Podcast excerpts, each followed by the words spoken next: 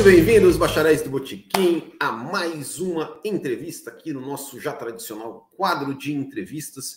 E hoje, mais uma vez, tem um convidado muito especial. Ele é um jovem piloto brasileiro, atualmente está na Stock Car, pilotando aí pela equipe full time. Tenho a honra de trazer aqui para bater um papo com a gente Gianluca Petekoff. Primeiramente, muito obrigado aí por ter aceitado o nosso convite e seja muito bem-vindo.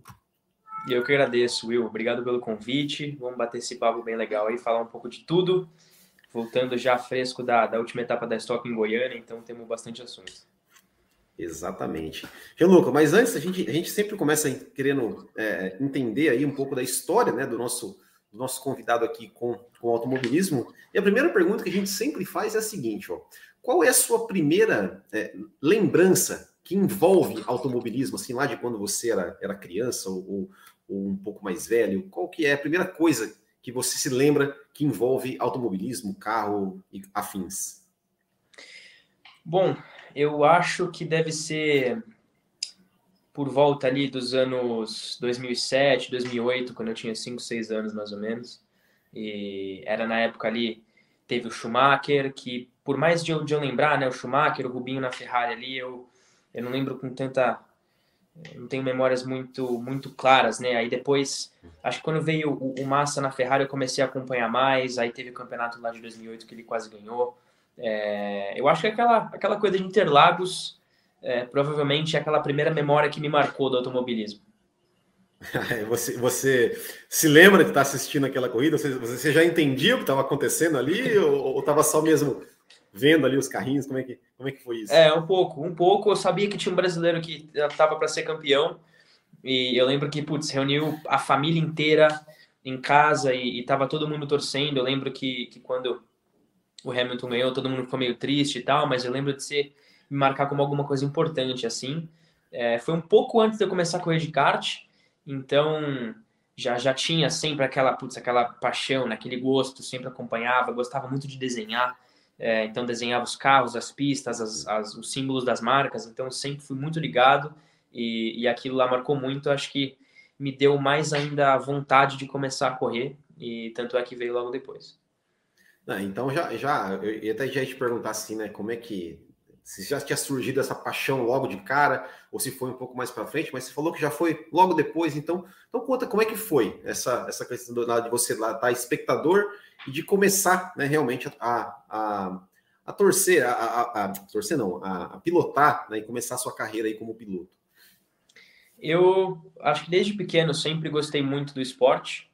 É, curiosamente, eu nunca fui muito ligado com carros de rua, Claro, a gente acaba prestando atenção, gostando também, né, as marcas, tudo, mas nunca foi meu meu grande interesse, assim, sempre foi realmente as corridas, né?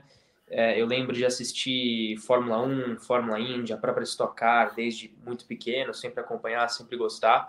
E, e aí, bom, nesse, nesse meio aí, um pouco depois, devia ser 2009, acho, eu tinha um amigo na escola que, que ele começou a andar de kart. E eu sempre vinha falando pro meu pai, né? Falando, pô, deixa eu andar, deixa eu ir lá no, no kart indoor, tudo. Tinha um ali no Jaguaré, que muitos, muitos pilotos que eu conheço, vários amigos começaram ele também, o Karting, que se não me engano fechou já. É, e, e, eu ia, inclusive, com o meu pai lá, que ele ia fazer umas baterias com os amigos, eu assistia, ficava pedindo e tal, e ele nunca deixou. Falava que era só com 12 anos. Uhum. E, e, aí um dia eu cheguei na sala de aula e um menino da minha idade, né, porque eu tinha, eu tinha seis, é, ele veio, chegou na sala todo emocionado, tal, falando que tinha andado de kart, que tinha corrido a primeira vez. E eu fui direto para casa, eu fui falar com meu pai, brigar com ele, falar, pô, ele andou, deixa eu andar também. Aí meu pai sabia que ele tinha perdido o argumento ali, então ele me uhum. levou na semana seguinte. E, e aí começou, começou uma vez por mês, aí depois uma vez por semana. Aí a gente achou tipo um professorzinho que me dava umas aulas lá mesmo. E, e, aí no fim de 2009 eu comecei comecei a treinar como equipe profissional e aí no ano seguinte correr de kart mesmo os principais campeonatos, né? Paulista, brasileiro, tudo e dali foi só subindo. Legal, legal. Então esse esse você começou no, no, no kart indoor e quando é que te, teve aquele momento assim que tipo você você pensou, cara, eu levo jeito para esse negócio ou alguém que viu você e falou, opa, esse garoto aí, como é que como é que foi assim da, da do, do menino que ia andar de kart ali uma vez por mês com o pai, é, até você se tornar, né, até você virar um, começar a andar kart profissional, disputar competição e, e, enfim, se profissionalizar?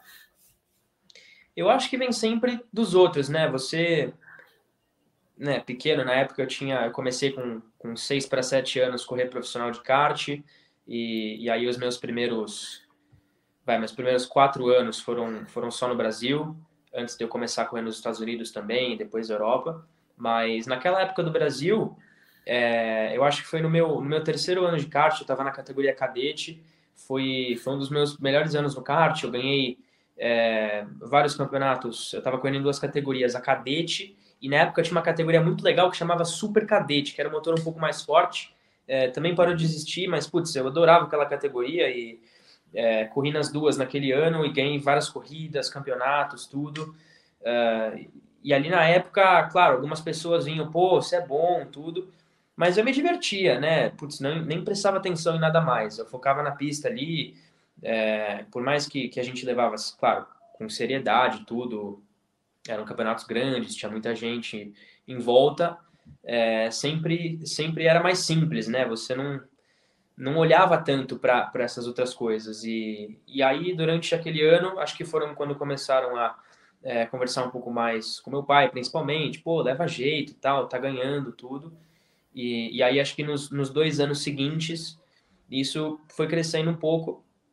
Tanto é que no fim de 2014, que era a minha quinta temporada no kart, é, eu iniciei o, o programa de jovens pilotos da Shell aqui no Brasil na época para correr de kart mesmo.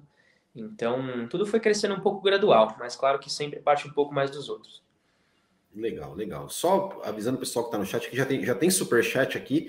É, pessoal quiser mandar pergunta, né, pro, pro, pro Gianluca, é, mande aí, né, aqui no, no chat. Claro, a gente dá, vai dar preferência para o super chat, mas se não tiver pergunta boa, a gente, a gente coloca também, né? Ele, o, o, o Kumator Brasil, ele manda assim, o Petekoff, último, último brasileiro com título pela Ferrari. Ele já mandou aqui. É. A, gente, a, gente vai, a, gente, a, gente, a gente vai chegar, a gente vai chegar nessa história aí um pouco mais para frente, Kumator. A gente vai a gente vai pedir para ele contar um pouco dessa história também. É, mas você falou, né? Você saiu, você é, fez, fez ali alguns anos de kart, ganhou é, destaque, é, e aí você falou que você foi para a Europa, e de, é, Estados Unidos e depois para a Europa, né? Conta um pouquinho dessa, dessa trajetória aí também para a gente entender aqui a, a, linha do tempo, por favor. É, eu fiz algumas corridas nos Estados Unidos, é, acho que fiz a primeira em 2011, depois eu é fiz de, mais uma. De kart? Isso, de kart, sempre de kart. Uhum. Nas categorias menores ainda, quando eu estava começando. É, então fazia uma por ano, assim. É, né, só para ter alguma experiência. Eu, eu, lembro que era muito comum, vários pilotos iam é, mais para Flórida. Tinha um campeonato chamado, tem, né, até hoje, um campeonato chamado Florida Winter Tour, que é o principal campeonato do kartismo americano no começo do ano. Geralmente ele é de, de janeiro a março, né? E então era muito comum os pilotos brasileiros irem para lá, disputarem esse campeonato. E, e, eu tinha feito ele antes.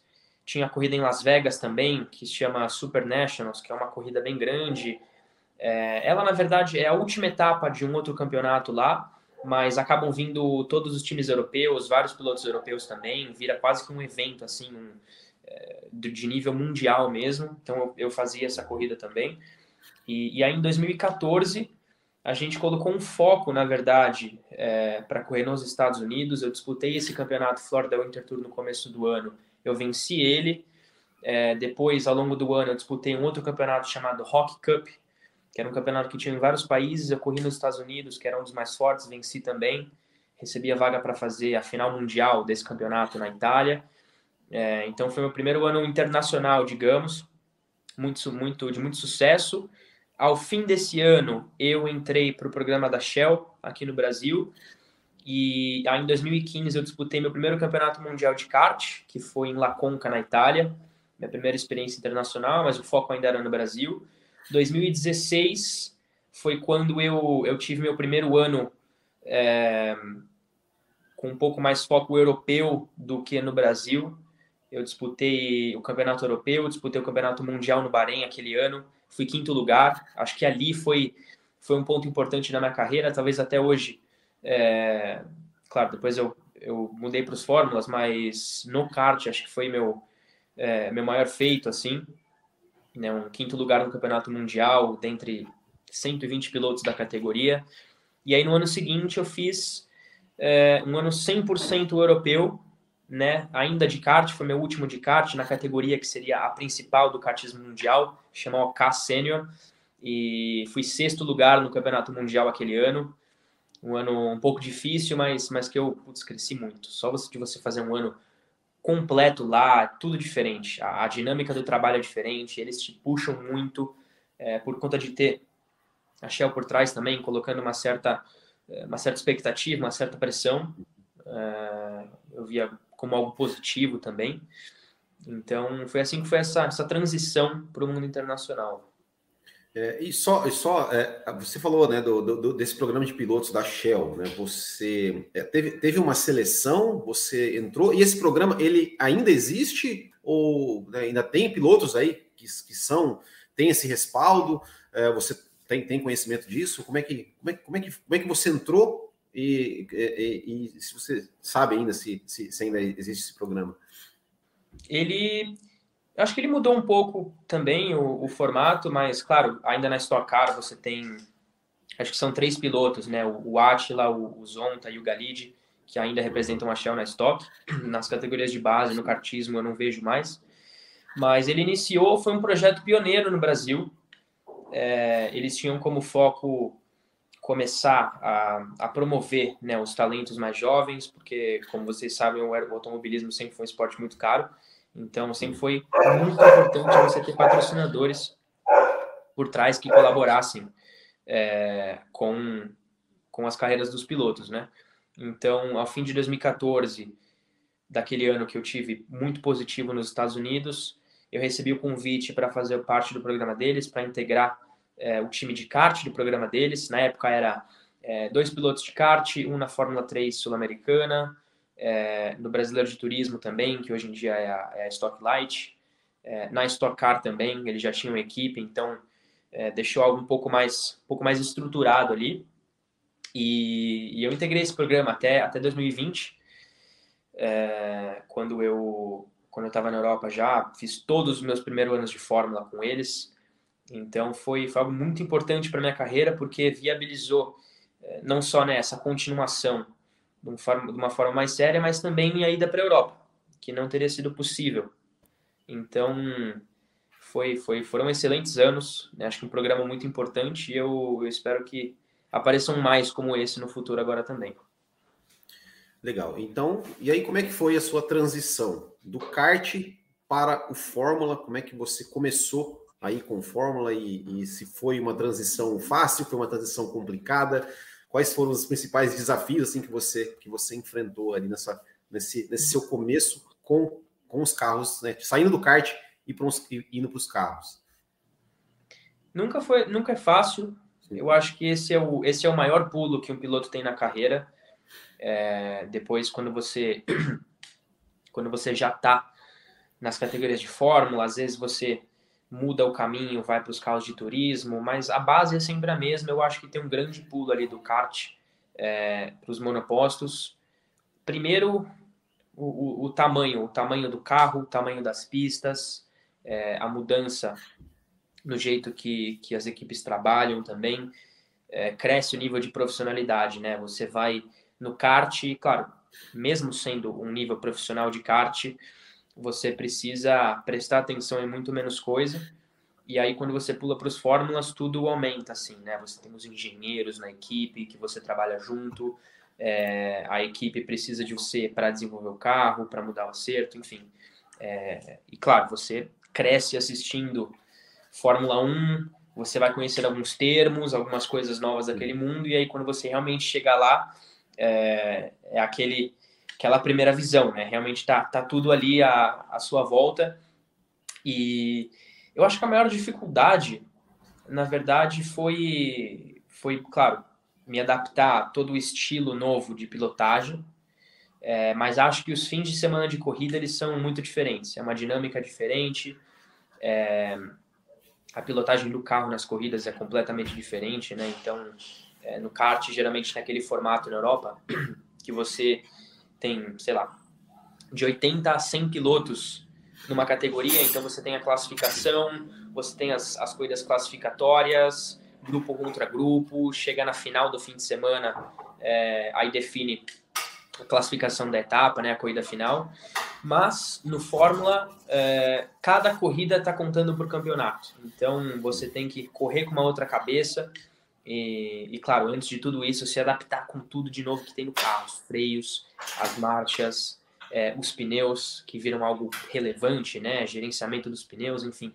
Todas essas novas ferramentas do carro que você tem que se acostumar e chegar preparado para o fim de semana de corrida, e dali é uma outra caminhada. Legal. E você, você é, é, começou a sua, a sua carreira de Fórmula no, no na Europa, é, mas você, voltando ali que você falou, né, que é, andou de kart nos Estados Unidos, chegou a considerar ali, é, é, iniciar uma carreira de, de Fórmula nos Estados Unidos também, né, nas categorias que tem lá, e, e, e, por que Europa? Isso foi uma coisa que, né, a, a Shell ali que te, que te encaminhou, ou chegou a ter uma, a, a opção assim, ó, Estados Unidos, Europa e a, a, a balança pesou mais para a Europa? Eu acho que na época foi, digamos, um passo um pouco mais natural. É, quando eu saí do kart aqui para competir o kart na Europa, na Europa é como se fosse o, o centro, né? Então, as principais equipes, os principais pilotos, o nível mais alto está todo na Europa, do kartismo. Então, quando eu estava na Europa, é, era sempre esse essa meta, né, de, de fazer uma carreira de sucesso lá no kart e pular é, para a Fórmula 4, que, que é a primeira categoria acima do kart, é, em algum dos principais campeonatos da Fórmula 4 europeus. É, os Estados Unidos nunca foi uma opção naquele momento. É, claro que ao longo dos anos, né, até hoje vem crescendo muito, a base nos Estados Unidos vem crescendo muito, é muito forte, mas naquele momento, para a gente, era é, 100% focado na Europa, né, por, por questão de patrocinadores, questões, é, questões pessoais também. Então, eu, eu tinha interesse em seguir essa carreira de Fórmula na Europa também, era algo que eu queria desde o começo, e quando a oportunidade apareceu, a gente agarrou ela com as duas mãos. Né? Agora a gente vai falar também, mas foi bem na época que eu também integrei a academia de pilotos da Ferrari e, e tudo, tudo conspirou para que eu seguisse essa carreira na Europa nesse primeiro momento.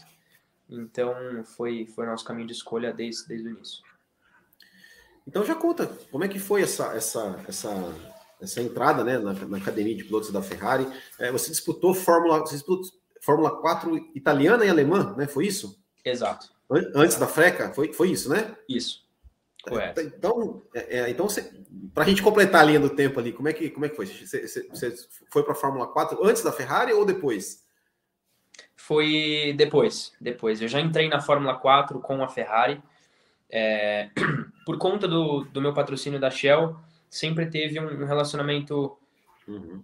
mais ou menos próximo, né? Todos os anos no GP do Brasil de Fórmula 1 é, 2015, 16 e 17, eu eu atendia ao, a corrida, ficava no paddock, conhecia, né, como tudo funcionava ali, então, e para mim, é, com 12, 13 anos era algo fantástico, assim, poder estar no paddock o fim de semana inteiro, assistir a corrida quase que do box ali, então, é, foi algo que eu sempre, sempre aproveitei muito, né, aquela oportunidade, e em 2016, na verdade, no fim do ano, antes do Campeonato Mundial, teve o GP do Brasil e a gente teve o primeiro contato, né, como Shell, com o diretor da Academia de Pilotos da Ferrari, que estava no Brasil naquele ano, é, chamado Máximo Rivola. Hoje em dia ele é o chefe de equipe da Aprilia na MotoGP.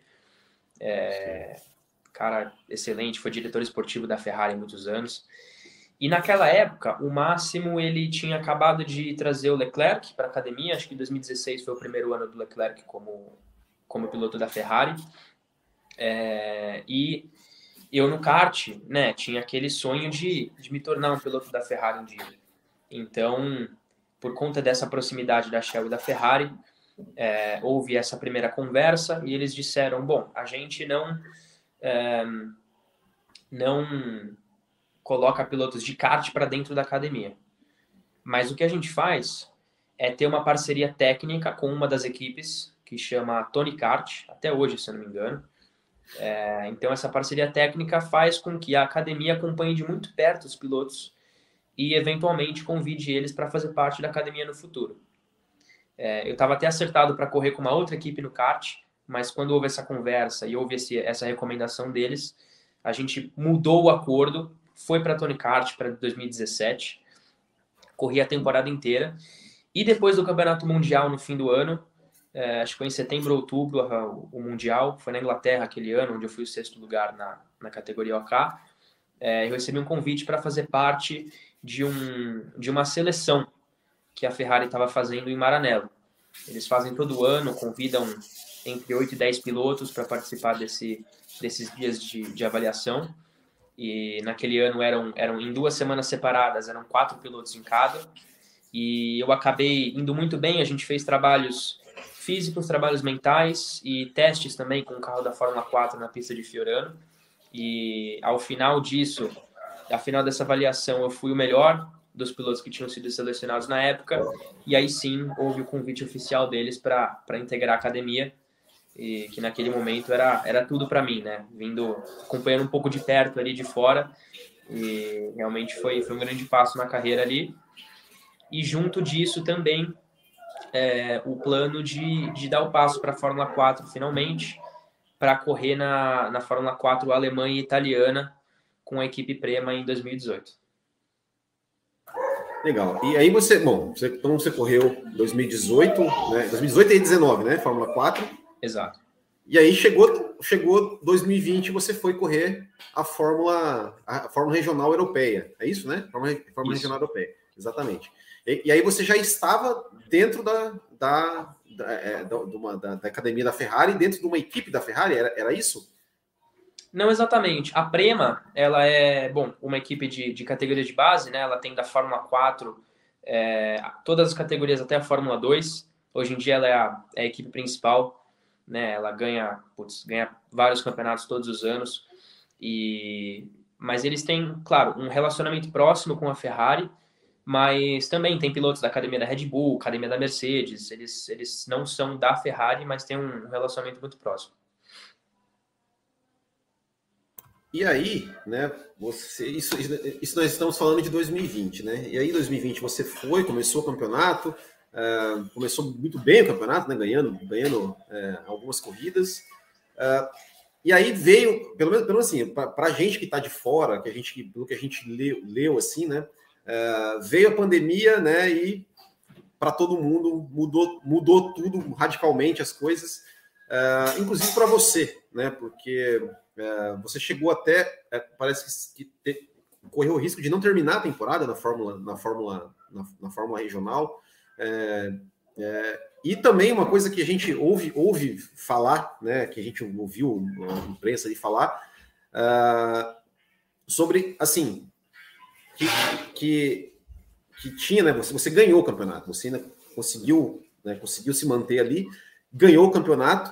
Uh, é verdade que tinha, né, que tinha uma, alguma, não sei se um, um pré-acordo, alguma coisa assim, de que se você ganhasse o campeonato, você iria para a Fórmula 3, ou isso é coisa que, que não é verdade, que, que, que o pessoal tá, plantou aí na, na, na mídia? É, bom, de fato, teve, foi um ano muito complicado, né? É, teve a pandemia no meio do ano, complicou muito a situação é, financeira também, por conta do câmbio, enfim, muitas coisas aconteceram. E, claro, a, a Shell, na época, por, por algumas questões, encerrou o patrocínio. Então, eu pude começar a temporada. É, e, e, após as primeiras etapas, a gente sabia que a chance de, de terminar o campeonato sem achar um novo patrocinador era inexistente. Né? Mesmo liderando, mesmo tendo, é, por nas primeiras nove, nove corridas do campeonato, eu tinha é, quatro vitórias, quatro segundos lugares, enfim, tinha sido um começo muito positivo, liderando o campeonato com uma certa margem, mas era um, um risco é, real. Foi quando a gente correu atrás e, e duas empresas, a Matrix Energia e a Americanet, é, entraram como patrocinadoras é, para me para me dar esse suporte até o final do ano. Então essa foi a primeira o primeiro alívio é, mas claro que eu ainda não estava na, na, posição mais tranquila, né? Porque para o ano seguinte, é, a minha única chance de, de conseguir algo, né, algum patrocínio, algum lugar, algum assento em uma categoria é, significante, que no caso que faria sentido era, era a Fórmula 3, minha única chance de estar tá lá no ano seguinte era vencendo o campeonato. Então, bom, é difícil dizer, mas claro que ao longo do ano a gente percebeu algumas, alguns acontecimentos internos que não foram tão, tão fáceis de explicar, mas tudo deu certo, é, eu consegui, consegui vencer o campeonato. Na época eu tinha também garantido os 40 pontos da superlicença, que hoje em dia é um dos grandes, é, grandes objetivos, né? um dos grandes é, grandes metas no mundo de Fórmula na Europa hoje em dia é atingir esses 40 pontos para ter é, ser elegível até a superlicença da Fórmula 1. Consegui isso em três anos, ainda eu tinha acabado de completar 18 e já tinha, então era um, um momento fantástico para mim. É, assim, o que existia, claro que não, não, não tem nada definido, né? Não tinha nada definido falando, ó, se você ganhar, você vai. Uhum. Isso não existia. Mas claro que é, o meu lugar, né, a vaga, é, para mim, como campeão da Fórmula Regional, ela existia. Assim como se outro piloto vencesse o campeonato, a vaga estaria lá para ele. Mas, claro, Sim. isso depende do piloto chegar com orçamento, pagar a equipe e assumir a vaga. Isso eu não tinha condições nenhuma de fazer no momento. Né? A gente é, não, tinha, não tinha fechado nenhum acordo de patrocínio, estava correndo atrás, mas não foi possível até o deadline da equipe, que era fim do ano, né? Por conta de ser uma equipe muito muito requerida, né? Atual campeã Sim. e tudo, é, as vagas fechavam muito cedo. Então, ao fim de, de 2020, ali eu já sabia que não ia estar na Prema, foi quando anunciei tudo. E, e aí, claro, as pessoas, pô, vê aquela onda de suporte e tudo, mas claro, no meio disso, é, um pouco dessa, dessa história que eu não, não entendi ainda de onde, de onde tinha vindo, na verdade, é, que, que eles iam me dar vaga, que eles iam pagar para eu correr, mas isso não era verdade. Mas enfim, deixando isso de lado, também foi um momento onde eu pude é, ter uma experiência muito legal, que foi sentir realmente aquela força, aquele suporte de todo mundo, é, dos fãs brasileiros principalmente. No Twitter eles começaram um movimento para achar patrocínio para mim naquele fim de ano, criaram uma hashtag PTCoff na F3, e, e essa hashtag bateu o número um nas tendências nacionais do Brasil, então foi algo imenso é, e, e, eu sou muito, muito grato por todo mundo que participou daquilo. E, e, isso acho que de alguma maneira, claro, me ajudou, mesmo que não da forma que a gente esperava, mas me ajudou, principalmente pessoalmente, é, a passar por aquela fase ali. É, realmente eu me, lembro disso. E, e depois é, é, teve de novo, né? Porque você foi, você acabou indo para a Fórmula 2, para a equipe, equipe Campos, é, mas infelizmente ficou apenas duas, as duas primeiras etapas, né? É, e aí, de novo, né, por questões, é, por questões é, de, de, patrocínio e, e, tudo mais. Né? Como, é que, como é que foi assim para você, né? É, é, por, por que assim, a gente tem tanta, tantos talentos, a gente tem tantas empresas brasileiras assim, por que, que você acha que é tão difícil conseguir apoio? né, para jovens talentos. Poxa, você, você, você tem o talento, você tinha um resultado, você já mostrou né, o que, na, na, sua, na sua visão, assim, por que é tão difícil que empresas brasileiras é, invistam em talentos né, do esporte, assim como, como você? Bom, não é uma pergunta fácil, né? não é uma ciência exata também. É claro que tem, tem muito potencial ali, né? Eu acho que automobilismo é um esporte que é, que as pessoas se interessam, que as pessoas acordam cedo para assistir na TV. É, o Brasil ele, ele é muito grande, tem pessoas, empresas na verdade de, de, de um tamanho muito grande, então é um, é um país com uma tradição muito forte justamente no automobilismo, além do futebol. Então, é claro que é, é difícil saber o, o porquê. Naquela época eu tinha conquistado um campeonato de, de um nível importante, tinha conquistado aqueles 40 pontos da superlicença, que na época, bom, até hoje, na verdade, é um, um feito muito importante naquela, naquele caminho dos monopostos na Europa. Então, foi, foi um pouco desapontante, saber que, que não tinha dado certo naquele momento, mas, claro, é, é difícil saber, não tem como a gente apontar o dedo para ninguém. Eu acho que é um, um sistema inteiro. O automobilismo é um esporte muito caro, né? Se você fala é, de outros esportes, é, é, muito mais simples, né? Porque o investimento total que você faz em outros esportes, ele não chega nem perto do automobilismo, né? Você fala de futebol, você fala de até um, um, próprio outro esporte que você consegue ali, né? Claro, envolve muita coisa, mas o automobilismo de fato ele é, ele é algo muito diferente. Então, a situação também na época da pandemia, até hoje, assim, um pouco estável, talvez tenha contribuído. Mas eu, eu acho que aquilo, de alguma maneira, me ajudou, me deu força a continuar e, e também olhar para outros caminhos. Né? Olhar para outros caminhos de uma maneira profissional. Eu sempre tive a mente muito aberta, claro que Fórmula 1, é, né, no caminho que eu estava trilhando, as conquistas que eu tive era o caminho natural, era o objetivo natural, é, mas depois que não deu certo, eu, eu comecei a olhar muito mais é, para outros caminhos e eu sempre tive interesse em outras categorias, sempre fui um grande fã do DTM e sempre acompanhei a Stock Car também de muito perto, então foi uma oportunidade de, de tomar um novo caminho e, e explorar né, algo diferente para minha carreira também. É, e foi, foi, foi assim, claro, né?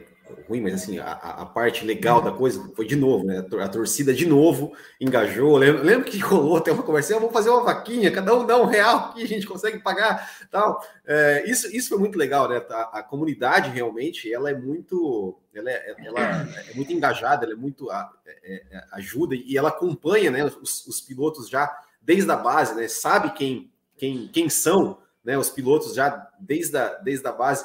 É, agora, uma, uma, uma, curiosidade minha aqui, pessoal. É, você andou de Fórmula 2 e você andou em Mônaco.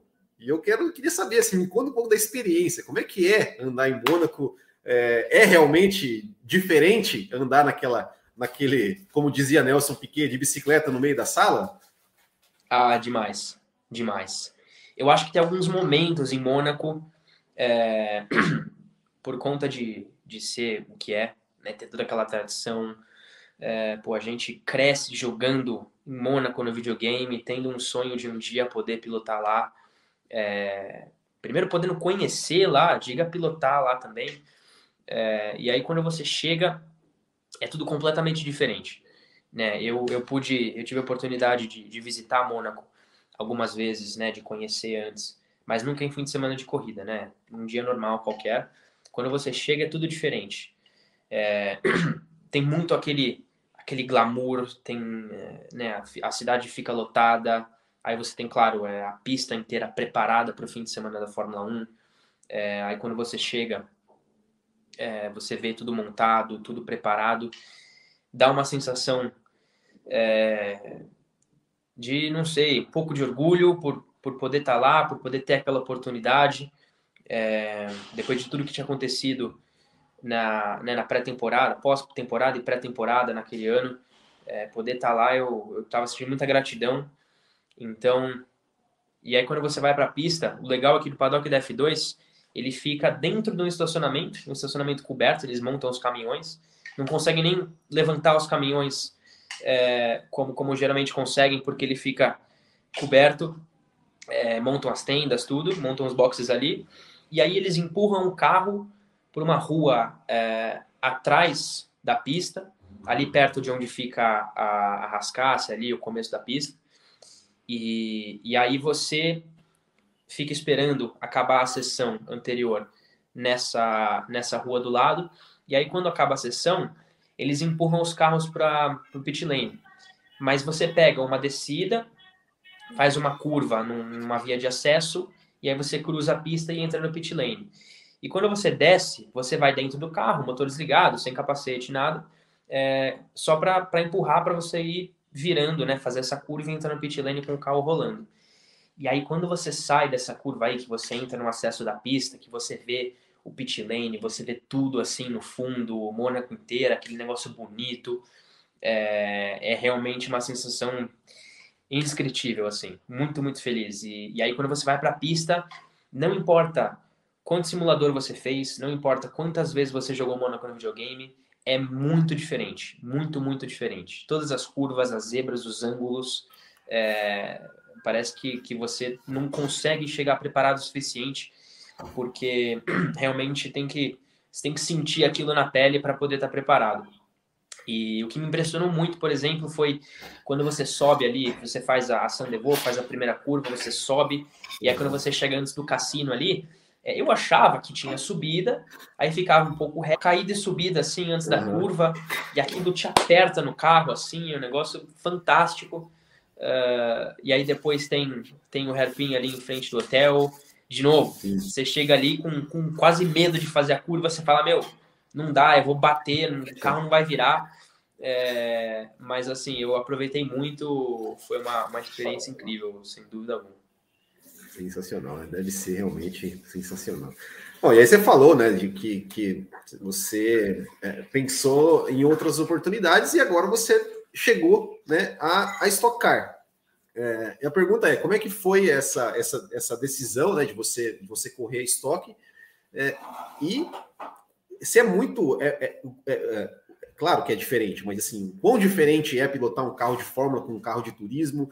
Quais as maiores dificuldades, o que, que é mais tranquilo, né, entre aspas, assim, que, que, você falou, não, é isso aqui é, é, praticamente igual. Dá uma, dá uma, uma conta um pouquinho agora aí do seu, do seu atual momento na Stock Car. Bom, foi um convite um pouco inesperado, né? Eu é, algumas semanas antes da, da primeira etapa da Stock Car Interlagos, eu, eu recebi um telefonema do, do Maurício Ferreira, do Mal que é o chefe de equipe da Full Time, dono da Full Time, e ele, ele mencionou que poderia ter alguma oportunidade de, de estar no carro na primeira etapa. Eu fui até, até a sede da equipe, conversei com ele em pessoa.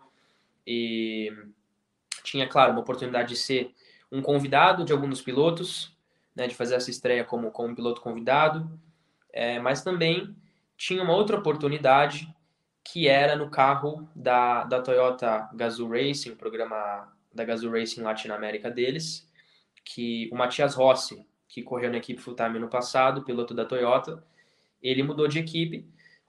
E a equipe, bom, a Toyota deixou aquele carro é, dentro da full time como um carro é, para talvez fazer algum experimento, algum programa, e aí eles vieram com a ideia de usar esse carro para fazer uma espécie de rodízio de pilotos, para colocar pilotos é, pilotos mais jovens, pilotos sul-americanos também, da, da Toyota. E, e, ele disse que tinha oportunidade de ser o piloto titular desse carro na primeira etapa. E claro, você chega lá, não, não pode deixar em segurança, né? Então, a hora que ele falou, bom, você estaria preparado para assumir esse carro no meio do grid lá, com todos todos os, os veteranos, né? Falei, claro, sem dúvida. E então, uh, alguns dias depois ele me confirmou que eu ia ter essa oportunidade. Foi algo fantástico, né? Eu sempre acompanhei a estoque desde pequeno. É, eu lembro quando tinha o Ingo ainda correndo, com toda a história dele. Depois vieram todos esses anos, Ricardo Maurício, o Max, o Rubinho mesmo, enfim, é, o Felipe Fraga mais recentemente. Sempre acompanhei esses caras é, demais. Então era já era uma oportunidade incrível de fazer essa estreia na categoria é, em Interlagos também, minha primeira vez correndo em Interlagos. É, então foi juntou tudo ali que foi, foi muito especial. E aí eu fiz a primeira etapa, pô, uma experiência incrível, claro que não é fácil. Agora falando um pouco do carro, é, é uma mudança enorme, né? Você tem que mudar completamente o seu é, a sua mentalidade, né, guiando o carro. No Fórmula, como você tem muito downforce no carro, um carro muito rápido, um carro muito leve, você está o tempo inteiro procurando é, fazer as curvas o mais rápido possível, né? Você quer é, carregar aquela velocidade para dentro da curva, você quer sentir que o carro no meio da curva ele está rápido, você está com velocidade, é, você quer empurrar a freada mais dentro possível.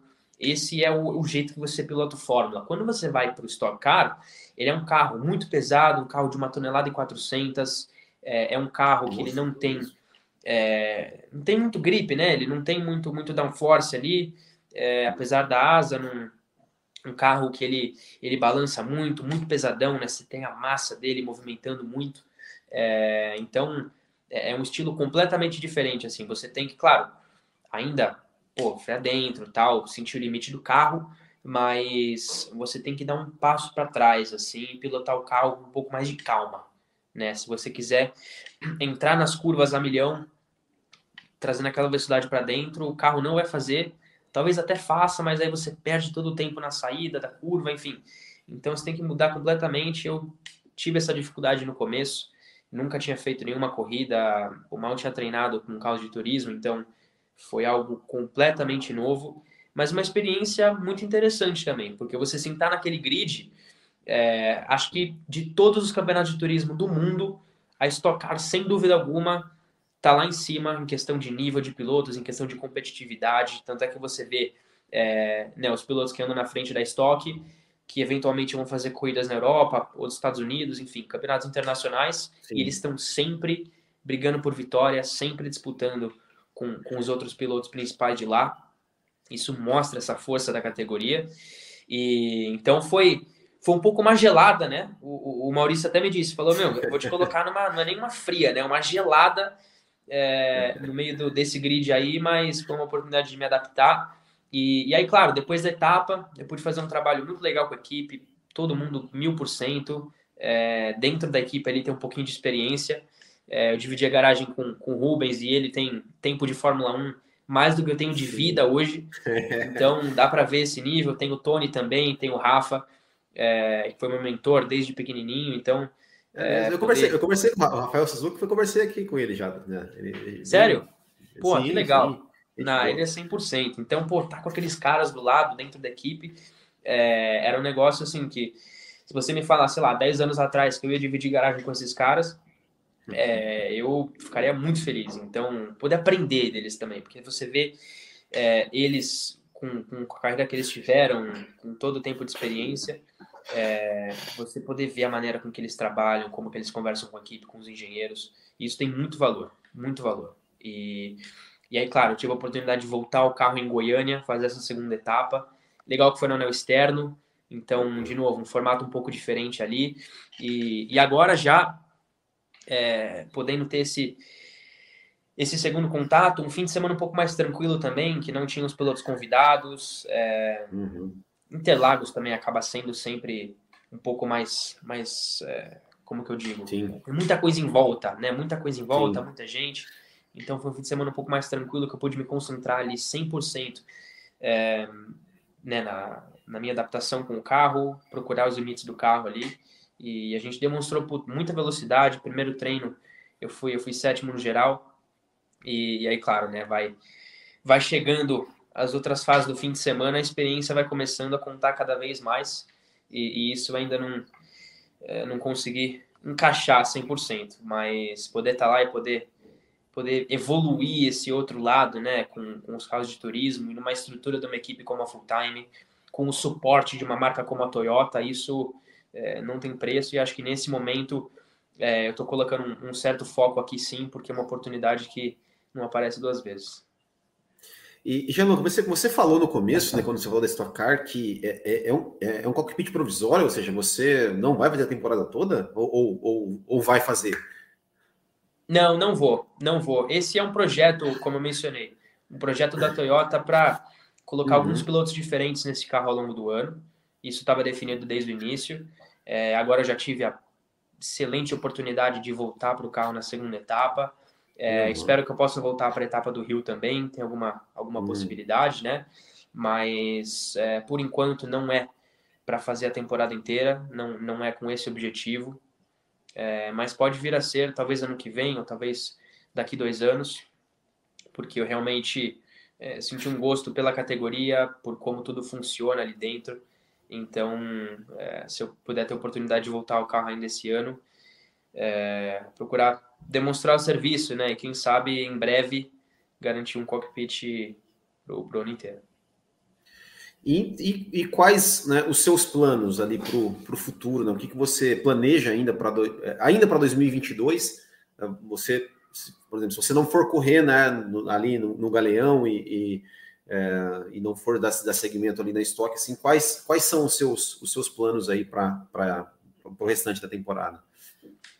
Bom, acho que foi foi um bom exemplo, né? Esse início de ano, como as coisas às vezes aparecem é, inesperadamente, né? Eu é, não tinha no começo do ano, janeiro, não tinha nenhuma ideia do que é, do que eu estaria fazendo nesses primeiros meses. Claro que eu estava usando esse tempo, talvez esse ano, para me reorganizar na carreira, mas quando quando apareceu essa oportunidade, foi algo algo que eu que eu não esperava nem um pouco então agora eu quero sim dar, dar um foco aqui no Brasil, na Stock Car, mesmo não competindo a temporada inteira, eu quero estar próximo da equipe, quero estar trabalhando com eles, é, né, estar presente na equipe com bastante frequência, estar acompanhando as etapas onde eu não vou estar é, correndo. Então acho que agora esse é meu objetivo, né, fortalecer é, esse, esse relacionamento aqui no Brasil. E, e aí para o futuro, claro, é, é difícil dizer, porque você não sabe as oportunidades que vão aparecer. É, no momento, é, eu, eu, completamente mudei o meu foco do, digamos, do caminho que eu tinha feito muitos anos. Não que eu não tenha interesse nenhum de, de voltar, de competir um campeonato é, daquele nível, que era o caminho que eu estava trilhando há muito tempo, mas deixou de ser o principal objetivo. Né? Eu acho que muitas coisas aconteceram para me motivar abrir a cabeça, abrir os olhos e, e olhar em lugares diferentes, porque no fim do dia meu objetivo é ser um piloto profissional. E hoje em dia está muito claro é, que, que a Fórmula 1 não é a única forma disso acontecer. Então, nunca, nunca sabe o dia de amanhã. Vamos deixar a cabeça aberta. É, exatamente. Você, você até, até alguns, quando você estava falando né, da, da, da questão da, da Fórmula 2 e tal, você falou uma frase que eu até te interromper, mas eu falei, não, não vou interromper para deixar ele deixa ele, ele prosseguir, né? Mas você falou assim, é porque é, é, isso aqui não deu certo e é, acabou. Eu falei assim, eu pensei, não, não, não, deu certo, vírgula, por enquanto, né? Porque tá aí, ó, Kevin Magnussen tá aí para provar que, que, que, que, é tudo que é tudo imprevisível, né? Que é tudo imprevisível. É, mas, bom, você falou, né? Você tá foco na foco na é, estocar. Uh, né? Você, você já visa alguma, por exemplo, alguma outra categoria de turismo fora do Brasil? Assim, você pensa em participar, por exemplo, de uma, uma você falou da DTM, uma DTM, uma WEC, alguma coisa assim? Você já, já, já tem alguma, algum planejamento assim para quem está, pô, de repente, um Le Mans, de repente algo, algo nesse sentido? Ou, ou ainda não, não parou para pensar nisso? Não, ainda, ainda é cedo. Eu tô com 19 anos agora, então eu tenho. É algum tempo ainda para tomar essa decisão, se eu quero almejar alguma coisa fora do Brasil, mas eu, eu gosto muito da posição que eu estou agora, poder trabalhar com, com as pessoas que eu estou trabalhando dentro da Stock Car. É, eu acho que isso está me, me ajudando a crescer muito também como um piloto profissional, né, me acostumar com muitas coisas que eu posso enfrentar lá na frente. É, mas, como eu disse, deixar a cabeça aberta, porque é, as oportunidades podem, podem aparecer a qualquer hora, né? E, e eu tenho que estar preparado para isso. Então, estou usando esse momento que eu estou justamente para me preparar. Legal. E qual foi o maior.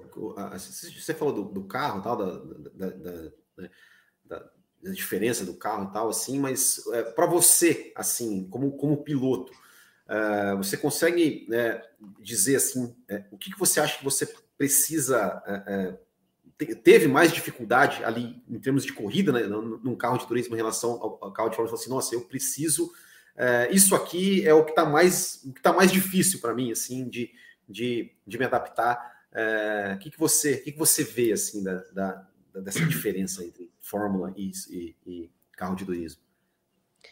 Eu acho que o principal, o que pega muita gente que está fazendo essa transição, é o, o, o, sentimento com o carro, né? Você no Fórmula, você está acostumado a sentir absolutamente tudo, né? Porque você está sentado muito baixo, você está próximo do carro ali, é, você tem é, toda a força do carro no volante, né? Tirando a Fórmula 1, que tem, tem direção hidráulica também, mas é, do Fórmula 2 para baixo, todos os carros são é, o volante manual mesmo, não tem nenhuma ajuda, então você está sentindo ele, peso, tudo, as vibrações, o movimento do carro, o carro muito leve, então você sente qualquer pequeno movimento nele. E aí, quando você vai para um carro de turismo, é, no, no caso da Stock Car, você tem que aprender a trabalhar um pouco ali com o que o carro te dá, porque você não vai ter todos aqueles sentimentos é, bem sutis. O volante, claro, é um volante que tem ajuda hidráulica, então ele é, ele é bem leve, então você também não pode depender de sentir tudo no volante. Então, aprendendo a ler o carro em volta de tudo isso, né? Você tá ali é, no cockpit fechado, o carro é muito grande, você é, ele vem balançando muito em alguns momentos.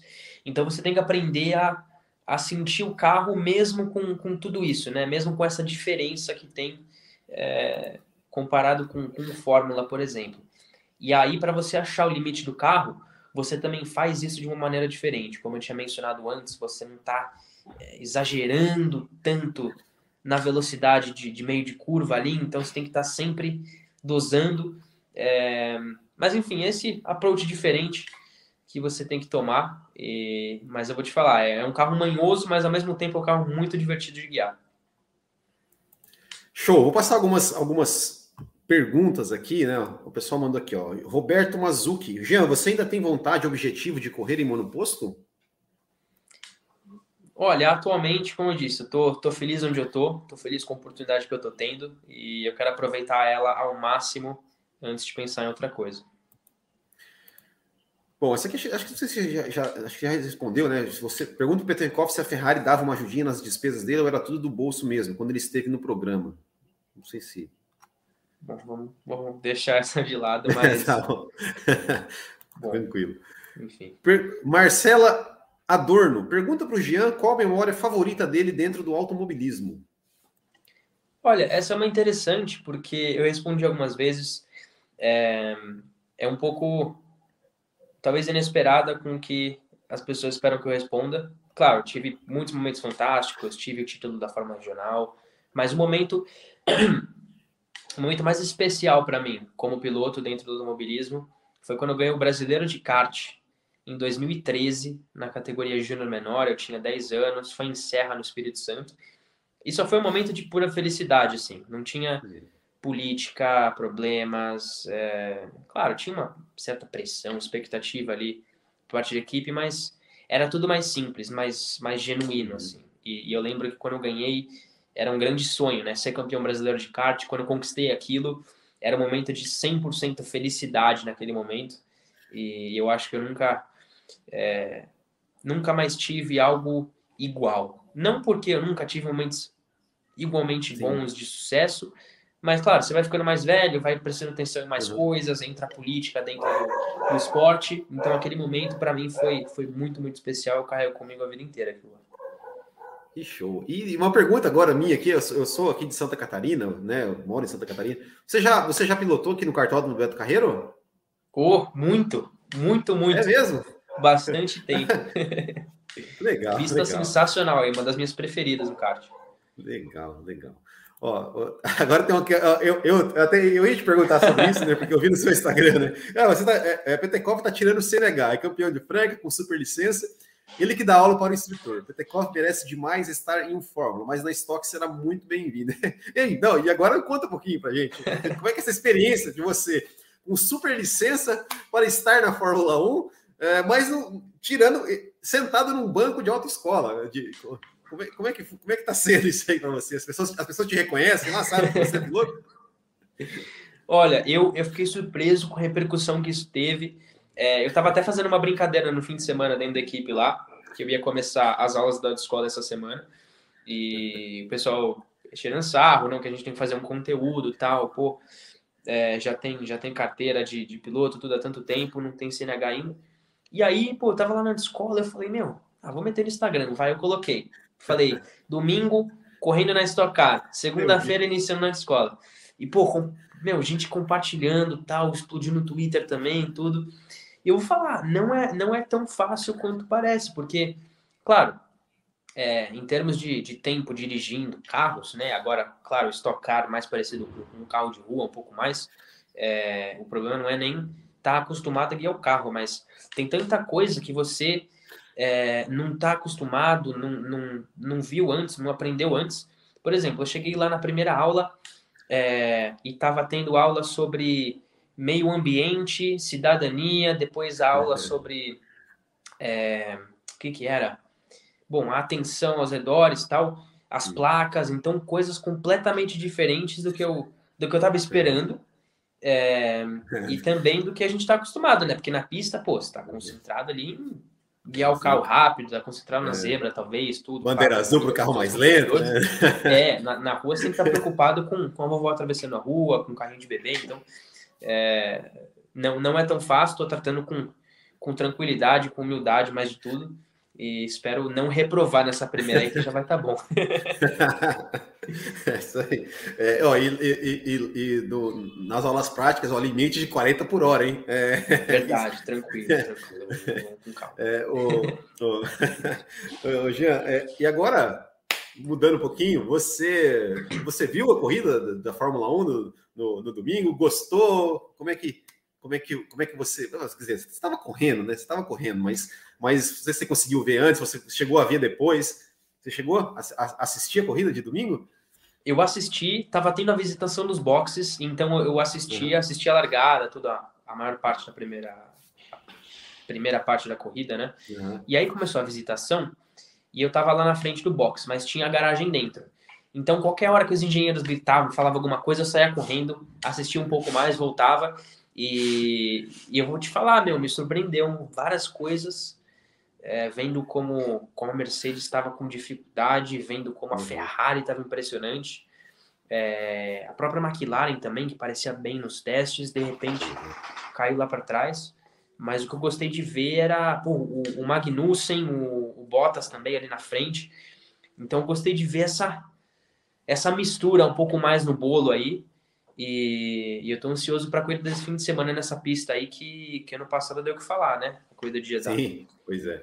E, e, você, como, como piloto, assim, você vendo, vendo esses novos carros, né? Aquela coisa do, do objetivo da Fórmula 1, de fazer os carros se aproximarem, é, você acha que, claro, ainda é muito cedo para pensar alguma coisa, assim, você está confiante que esses carros é, de fato vão, vão, vão cumprir o objetivo assim, de, de, de poder perseguir é, um mais de perto do outro, de ter mais ultrapassagens, de quem sabe depender menos do DRS.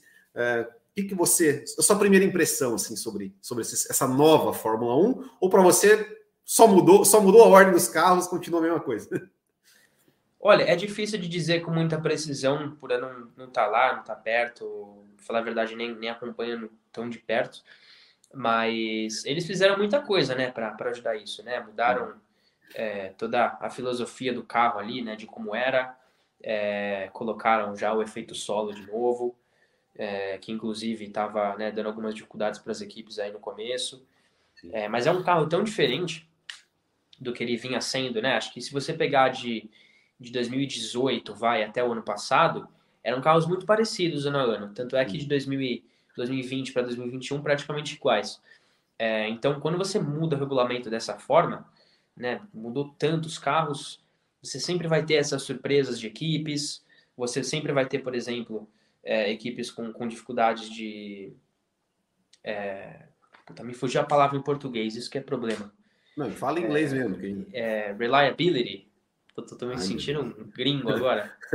Ixi, aí né? Muitos motores quebrando, você viu o caso da, é, da Red Bull também, o outro carro da AlphaTauri que também quebrou, Sim. então isso sempre acontece quando o carro muda tanto, né?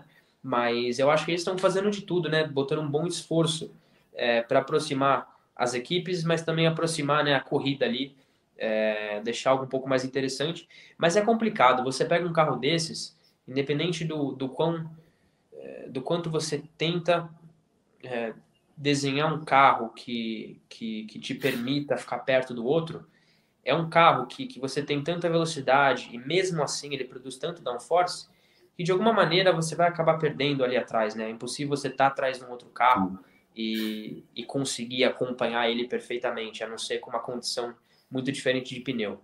Então, claro que não dá para esperar que eles se sigam, né? Que nem NASCAR, mas acho que foi, foi um bom, é, uma boa mudança e, e tenho certeza que essa primeira etapa aí deixou um, um tom confiante para o resto da temporada que vai ser muito boa. Ó, o, o, o Eduardo Kumagal, tá o seu palpite para piloto campeão tal, mas assim, até, até eu acho que está muito tarde. Então eu, eu, eu, vou pedir, eu vou pedir o seu, eu vou pedir assim, se você puder, é, o seu palpite para Jeddah. O que você acha que vai acontecer em Jeddah? Você acha que vai, vai ser uma quase que uma repetição ali de, de Ferrari, Red Bull? Você acha que a Mercedes de repente pode surpreender? Porque uma pista, ela é, ela, ela é, é, ela é mais veloz do que, do que a pista do Bahrein, né? Parece que ela tem menos, menos. A Bahrein já era uma pista veloz, tinha muita ondulação, uma pista de rua, uh, com mais curvas de alta. como é que você acha que vai ser ali, ali em Jeddah? Olha, é difícil. Talvez Jeddah dê para prever um pouco mais. Claro que pô, a Ferrari é muito forte. Ano passado a Ferrari estava muito forte nas pistas de rua. É, então tem, talvez tenha essa tendência esse ano também, além da Red Bull, claro. Mas é muito difícil prever o fim do ano, porque, de novo, com a mudança que teve no regulamento, é, equipes vão estar o ano inteiro desenvolvendo, vão estar o ano inteiro trabalhando, mudando o carro. É, e claro, as equipes que estão sofrendo mais, como é o caso da Mercedes, claro que vão querer mudar ainda mais. Então, pô, você pode ter uma equipe que nessa primeira etapa teve dificuldade, e aí chega lá no fim do ano, ela tá, não vou dizer dominando, mas está muito forte. Então, é difícil dizer aí, é, cantar um campeão, mas para Jeddah, eu imagino que de novo a Ferrari seja o time a bater aí. Eu, eu acho que isso pode acontecer sim. E você ficou feliz com a vitória da Ferrari, do Bradinho da Ferrari? Ah, eu fiquei. Tá, tem um negócio que o Vettel falou um tempo atrás e eu acho que tem uma, uma grande, não vou dizer que é 100% verdade, mas tem uma grande porcentagem de verdade ali, que é o seguinte: todos todas os, todos os fãs de corrida são fãs da Ferrari, de uma forma ou outra. Porque é um negócio tão icônico, um negócio tão especial que acaba acaba traduzindo. Então, é, pelo menos tem um respeito grande, né, por tudo que a marca fez. E, e, claro, mesmo eu depois saindo do programa, ainda sou muito grato por, por tudo que a Ferrari fez por mim, pelo meu tempo lá, conheci pessoas maravilhosas, tive experiências maravilhosas, então, é, de alguma forma, ainda tô quero que eles que eles voltem onde eles merecem, que é brigando por vitórias e por títulos. Agora uma pergunta eu quero, ainda falando de Ferrari, eu quero uma pergunta assim de, de a resposta de piloto, porque o ano passado aqui eu, eu, eu, sempre gosto de me gabar sobre isso. O ano passado eu fui o único que apostei aqui que o Sainz ia terminar na frente do Leclerc. É, eu quero saber de você, assim, o que, que você acha? Como é que você acha que vai ser essa briga interna dos dois? Se de repente, pô, eles realmente a Ferrari tem o melhor carro. É, Sainz e Leclerc ali disputando. Primeiro, você acha que, que algum deles tem uma certa vantagem? É, e, e, se você acha que se chegar o um momento ali de, ó, ó, deixa, deixa o outro, deixa o outro passar, se vai ter algum, algum atrito ali dentro? Olha, eu acho, né, olhando para o ano passado, eu também não esperava que o Sainz fosse tá tão de igual para igual ali com, com o Charles, né? Claro, o Charles teve uns problemas ao longo do ano, algumas quebras, enfim. É, mas, mas realmente o Carlos teve uma temporada forte, né? E, e claro, é, por, por, tudo que aconteça, ele ainda teve que demonstrar uma performance ali para terminar o campeonato onde ele terminou. Mas olhando assim esse ano, é, eu não, não acho que vão ter, vai ter preferência ali mais uma vez. Eu acho que mudou o tom um pouco depois de como foi ano passado. Eu acho que ali eles estão realmente com os dois pilotos, é, meu, para brigarem entre si, né? Caso a Ferrari esteja na, numa posição de fazer isso, para brigarem entre si pelo título.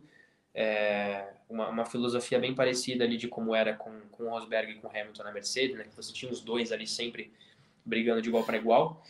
Dois pilotos de muita qualidade, muita velocidade. É, claro, o Charles, ele, não sei, tem aquele brilho a mais, né? Ele, ele, ele faz algumas coisas, ele é muito rápido, ele é bom na corrida, na dinâmica. Então, é, acho que se, se eu tivesse pessoalmente que, que escolher alguém, eu acho que o, é, que o Leclerc talvez consiga né, dar esse pulo, mas, putz, eu, eu acho que o Carlos é um baita piloto também. Então vai ser uma boa briga, vai ser uma das, das ótimas brigas esse ano, né, internas. É, e, e aí das outras também, dentro da Mercedes, né? A gente tem que ver o que vai acontecer.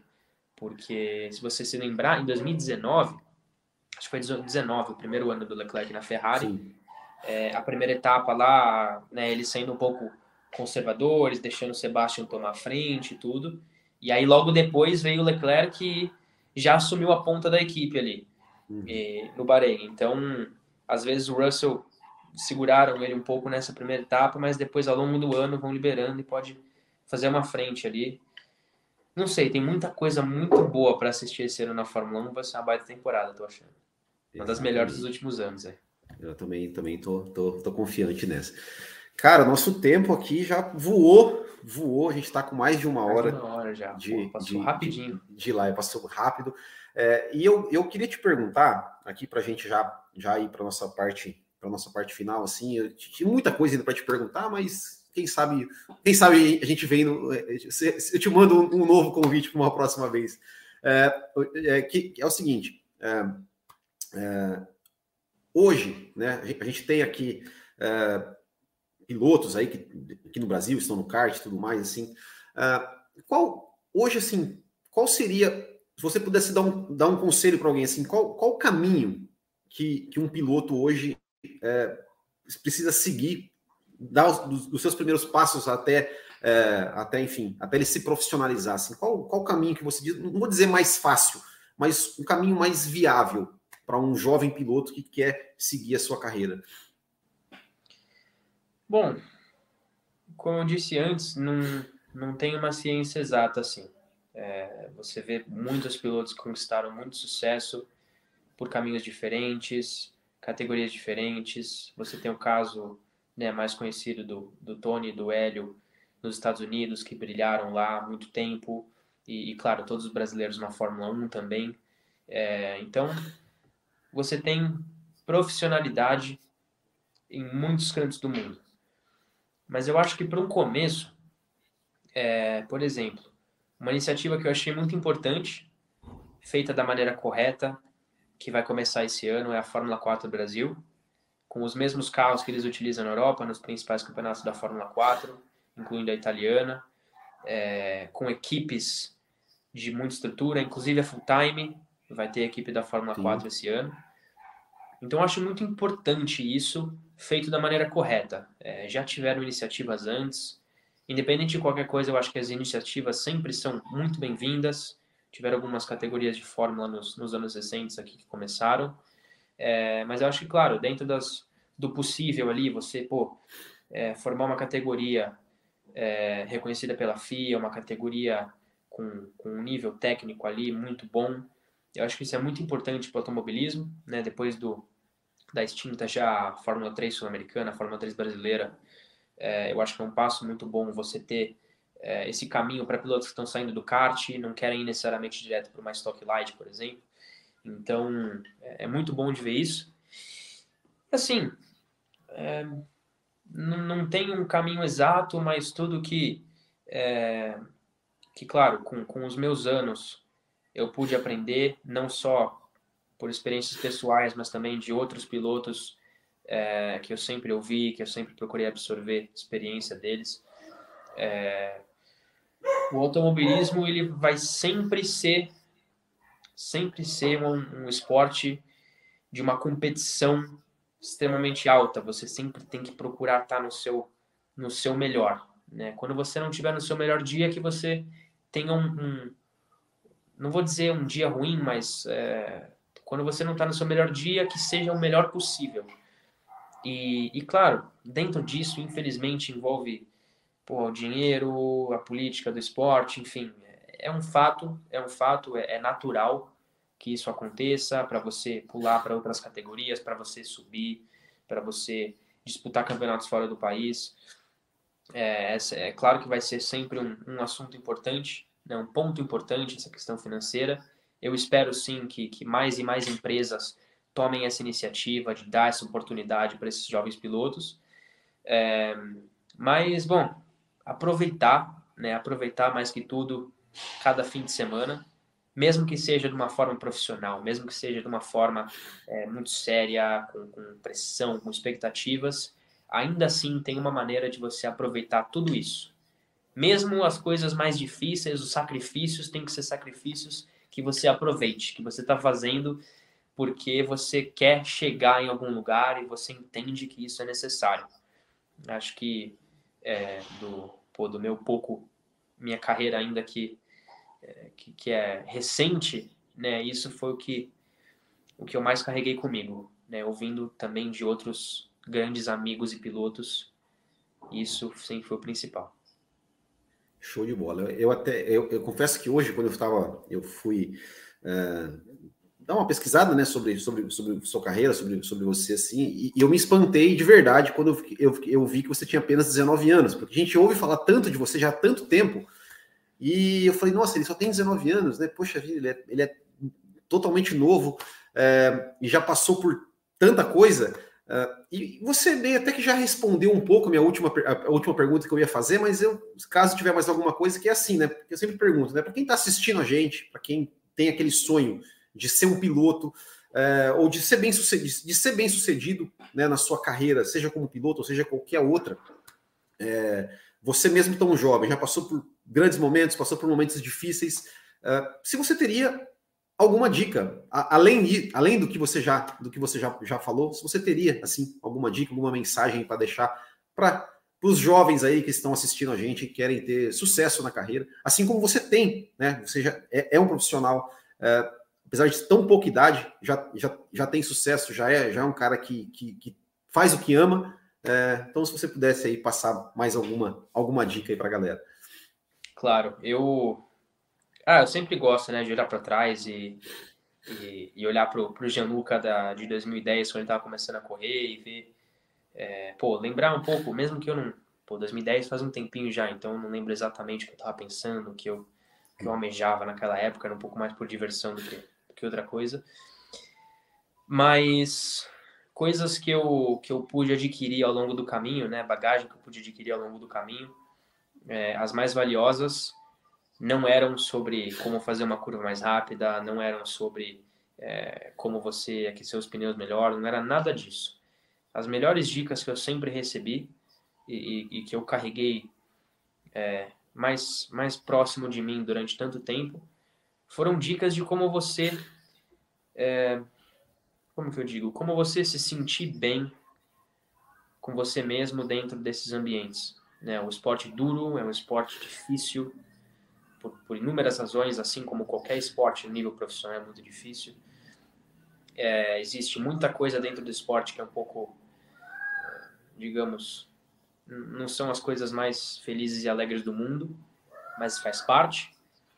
Então, a partir do momento que você conseguir ficar tranquilo com tudo isso e, e, cruzar né, tudo isso é, de uma maneira um pouco mais tranquila, de uma maneira é, relaxada com você mesmo, e, e, e, acreditar em você mesmo, mas de uma maneira assim de verdade, sabe? De você não você poder absorver tudo que você aprende dos outros, mas no fim do dia você você ter claro na sua mente ali, né, a sua própria ideia, a sua própria opinião, a sua própria filosofia, digamos. Então você está bem com você mesmo. Se você está bem com você mesmo, não importa o que aconteça, você vai sempre indo por um caminho bom e, e não tem como dar errado. Eu quase sempre na minha vida, na minha carreira, pude ter a oportunidade de ter inúmeras experiências com carros diversos, campeonatos diversos, é, competidores diversos. Eu sempre lembro dos meus melhores dias e eles sempre foram quando eu estava bem comigo mesmo. Você comete erros, você aprende, às vezes você vai sim ser um pouco cabeça dura e contra as pessoas, teimoso talvez, mas tudo isso te ajuda a crescer. E aí, quando você está bem com você mesmo, as coisas dão certo. Show de bola. Gianluca, cara, queria te agradecer imensamente pelo, por ter aceitado o nosso convite. Quero dizer assim que eu, pessoalmente, sou um fã seu, acompanho você já há algum tempo. Lá quando você né, estava uh, lá na Europa, ali, eu sempre te, te acompanhava ali sobre você. É, eu tenho certeza que a gente vai ouvir muito ainda falar do seu nome e fica aqui é, um fã, um torcedor e fica aqui o meu desejo, cara, que você tenha todo o sucesso do mundo, onde, for, onde, onde você for, que você consiga sucesso. Eu sei que você vai conseguir, porque você é um cara super talentoso, é um cara super, é, não, não, né, super humilde, super gente boa, me tratou super bem desde que eu, que eu, que eu entrei em contato contigo ali, sempre foi muito, muito gentil, muito simpático, veio aqui conversar com a gente. Então fica aqui o nosso desejo, cara, que você tenha todo o sucesso do mundo. E se por acaso alguém aqui né, ainda não te conhece, não te segue, onde que o pessoal te acha, Genuca? Bom, primeiro de tudo, muito obrigado Will, pelo convite. Foi um papo muito legal, aproveitei muito. Espero voltar de novo no futuro também. Com certeza. E, bom, para quem quer me acompanhar, eu tenho o Instagram, que é gptcoff. Tenho o Twitter também, arroba É, entro muito no Spotify também, faço minhas playlists lá que o pessoal que me segue no Twitter, no Instagram já conhece. Ah, é? Isso, usuário Gianluca Petekoff também, tem muita coisa interessante lá. Sou um grande fã de música e tudo. Então, bom, obrigado de novo mais uma vez. Aproveitei muito. Que seja a primeira de muitas aí. É isso aí. Obrigado você, obrigado vocês também que nos assistiram. Ó, daqui a pouco eu volto às nove da noite com o nosso giro de notícias aqui da Fórmula 1. Amanhã tem entrevista também com o Thiago Raposo, lá do Café com Velocidade. Obrigado, Jean. Obrigado a todos vocês. Até o próximo e tchau.